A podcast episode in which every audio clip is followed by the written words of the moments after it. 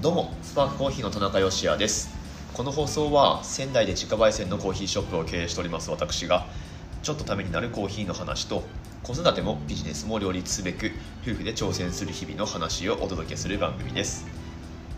はい。ということで今日もよろしくお願いします。昨日の放送を聞かれた方にとってはあこれが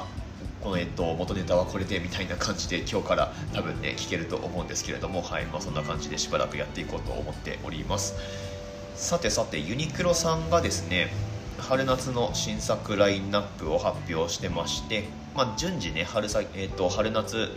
ものでも店頭にも投入されてると思うんですがユニクロ U ですね。はい。ユニクロ U もうご存知の方もたくさんいらっしゃると思います。ユニクロのまあ高価格帯というかコラボラインですね。でユニクロ U は2015年にスタートしたらしいですけれども最初はユニクロルメールという名前でルメールっていうのはデザイナーの名前ですね。クリストフ・ルメールというなんかねあの競馬の騎手で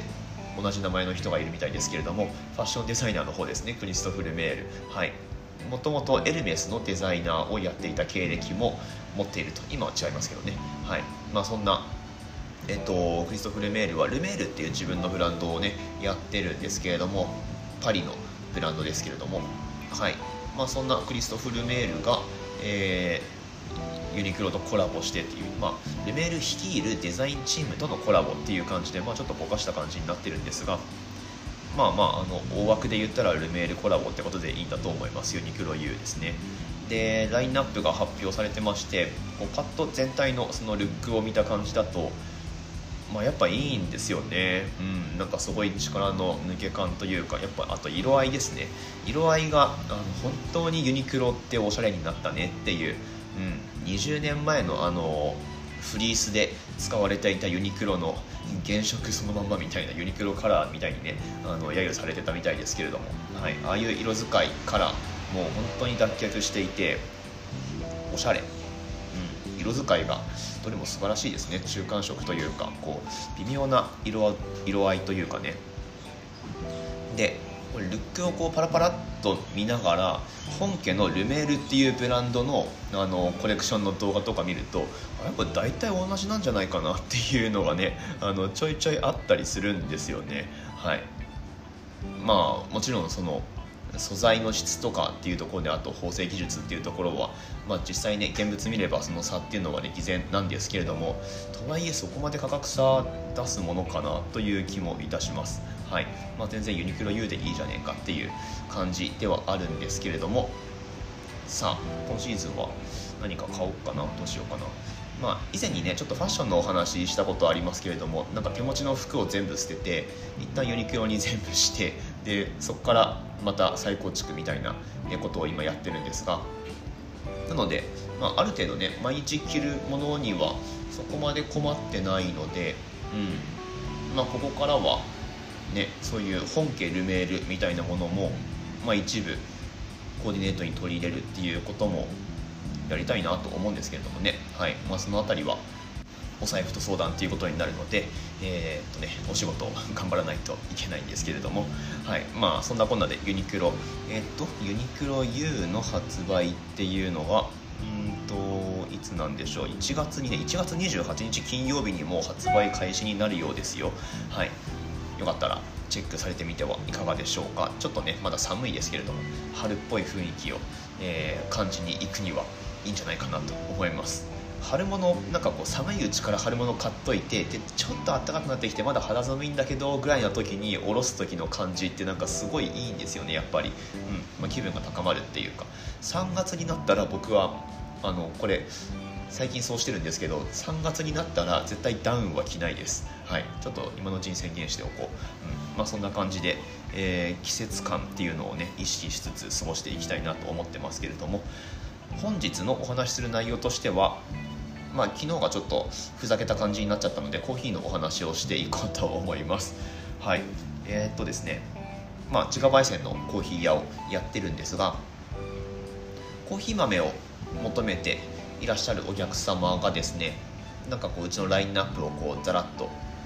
見渡してこれとこれとあとこれは飲んだことあるなみたいなことをなんかこうつぶやかれるお客様ってたまにいらっしゃるんですけれどもまあえっと明らかに多分初めてご来店いただいた方でなんかねそういうふうにおっしゃる方ってたまにいらっしゃるんですよ。でよくよく聞いてみると、まあ、その産地として同じ例えばエチオピアだったりケニアだったり、えー、インドネシアだったりっていうのは飲んだことがあるんだけどみたいなお話をされるんですがまあそこでねあのいやいやお客さん焙煎の違いで味わいって違うんで他のお店で飲んだエチオピアがうちのお店と同じ味かっていうと全然そうではないんですよみたいなお話をまあ、もちろんする時もあるんですよ、うん、する時もあるんだけどでもそこまで直接的には言わないですね、うん、その初めていらっしゃったお客様の味覚の経験値みたいなものがどのくらいっていうのはやっぱりねちょっと探っていかないとわからないしもしかするとなんかめちゃくちゃプロい人かもしれないし、うん、あんまりこう直接的にそこまであの最初からは言わないんですけれどもね。まあ、とはいえその産地別の味わいってやっぱりあるわけで、うん。まあ、それがコーヒー豆選びの一つの目安になるっていうのもまた事実なんですよね。今日はですねその産地別のコーヒーの風味の違いみたいなものをざらっとご紹介してみようと思います。これはですね、まあ、あの僕の立場を利用してコーヒーインストラクター的なお話をしてみようと思うんですがよかったら最後までお付き合いください。本日は1月12日水曜日の放送です。はい前段が長くなってしまいましたけれどもよろしくお願いします。さてさてコーヒーインストラクターの2級でカバーしている範囲のお話ってことになるんですけれども、うん、まああのこの番組でも再三その焙煎屋さんによって出してる味わいって違うので、うん、あのなんか産地で選ぶというよりはまずはお気に入りの焙煎屋さんを見つけましょうみたいなお話をするんですけれども、まあ、その上で焙煎度合いがある程度こう揃ったっていう条件付きで産地別の風味の違いコーヒーのなんかざっくり大枠での風味の違いみたいなものについて今日はさらっとご紹介をしていこうと思います。はい。で、えー、早速いきましょう。今コーヒーインストラクターの教本を見ながらお話ししてるんですがコーヒー生産国による味わいの違いっていうことで生産方法による違いっていうのも含みますね、うん、生産方法とか、えーと、生成処理とか生鮮処理とかまあいろいろ言い方ありますけれどもあのウォッシュドとかナチュラルとかそういうやつですね、うん、っていうところまで含めたざっくりしたその地域ごとの味わいの違いっていうのをまあ、その教本に載ってるものをご紹介しつつ、えー、私の見解っていうのもちょっと交えながらご紹介していこうと思うんですが、はいえっとまあ、そもそもまずはアラビカコーヒーの場合ってことですね、まあ、流通してるコーヒーのほとんどアラビカコーヒーなので、うんまあ、ここはほとんど無視していいとも思うんですが、はい、非推薦式アラビカ、まあ、ナチュラルプロセスのコーヒーってことですね、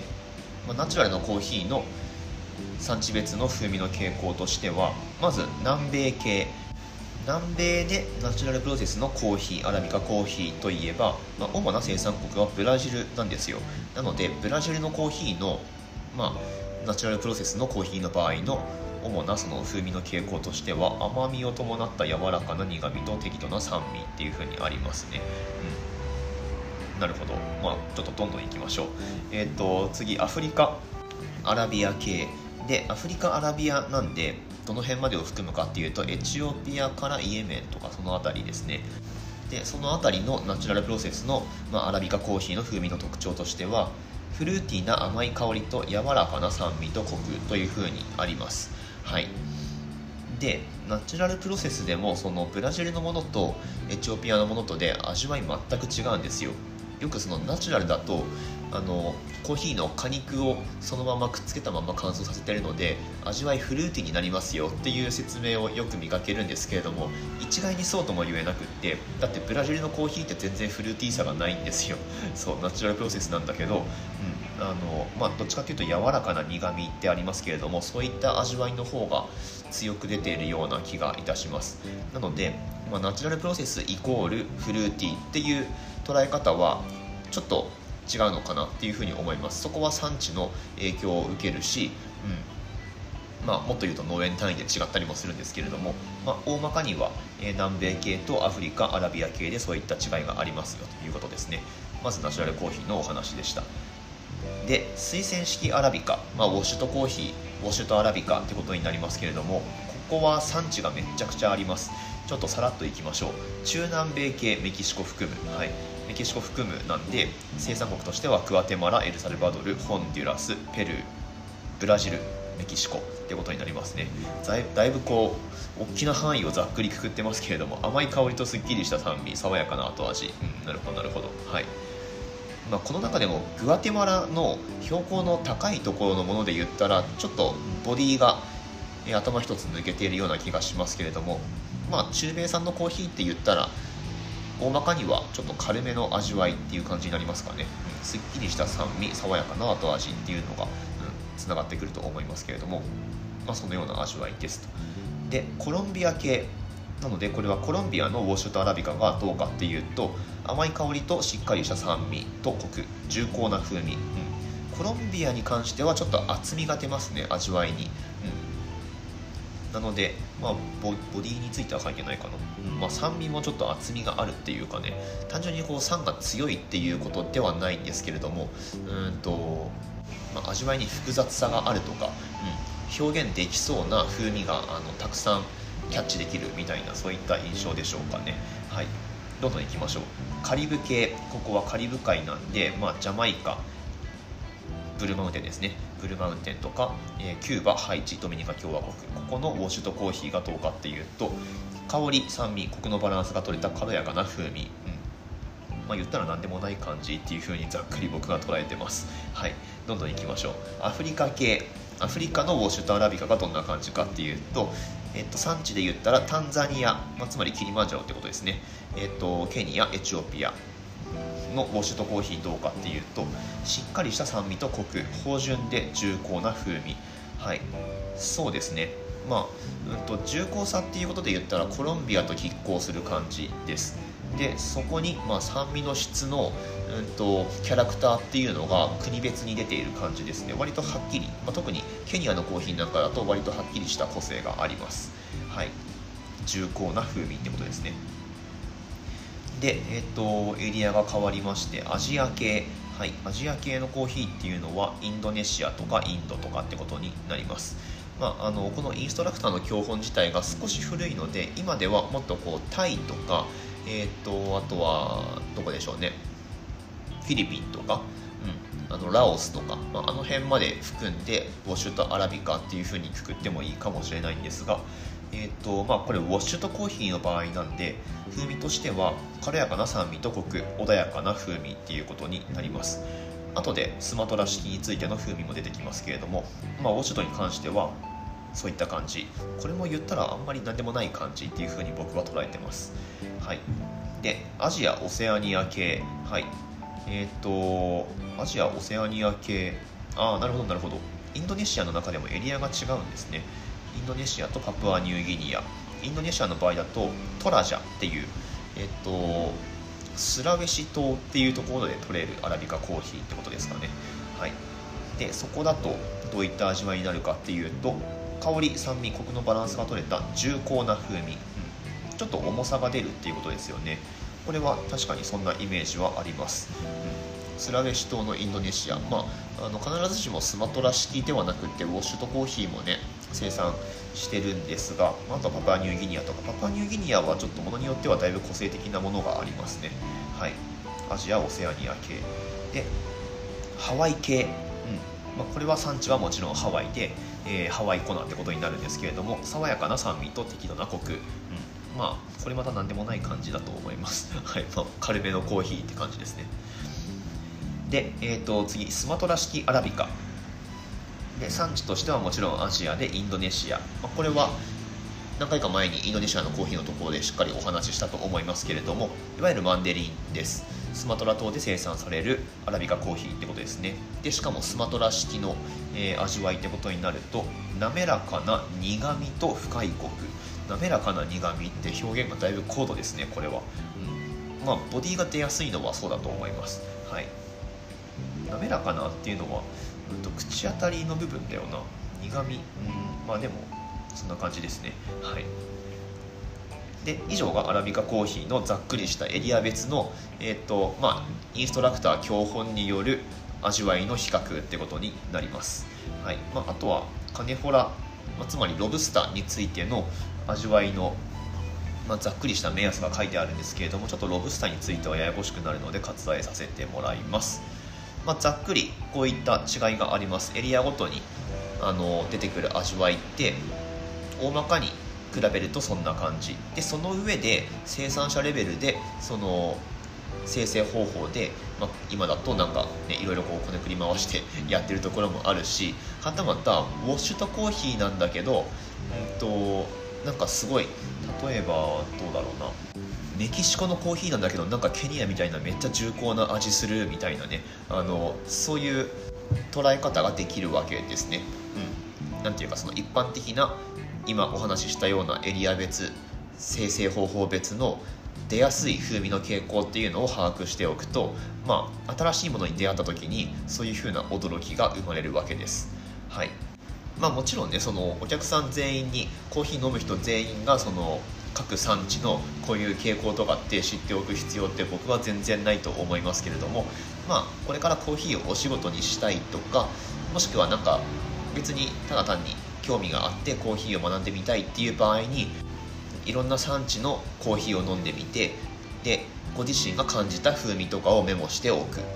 で、まあ、こういったなんか資料とかを見返した時に出やすい風味の傾向ってなんかこういう感じで列挙されてると思うので、まあ、それと合致してるかどうかとかっていうのを確かめたりしていくっていうのがご自身の味覚の経験値を積み上げていくのに役立つんじゃないかなと思います。よかったら参考になさってみてください。はい今日も最後までお聴きくださいましてありがとうございました。番組の感想とかはスタンド FM であればコメントができますし、まあ、Twitter でねメンションしていただくでも OK です。何かしら反応していただけますと嬉しく思います。はい、私たちスパークコーヒーのオンラインストアは楽天市場に出店しております。現在お買い物マラソン開催中ということで2店舗以上のお買い回りでポイントが倍々でついていくというお得な期間になってます。なので何もやってない時に買うでももちろんいいんですけれどもこういうのを活用していただいて、えー、お得に買い物をしてみてください、はい、全国どこへでも送料変わらない設定になってますので、まあ、あの北海道でも沖縄でもお客様にお支払いいただく金額っていうのは同じになってますので安心して注文を入れてみてください。ということで明日の放送でまたお会いしましょう。美味しいコーヒーで一日が輝く Good Coffee Sparks Your Day スパークコーヒーの田中でした。低気圧にやられています。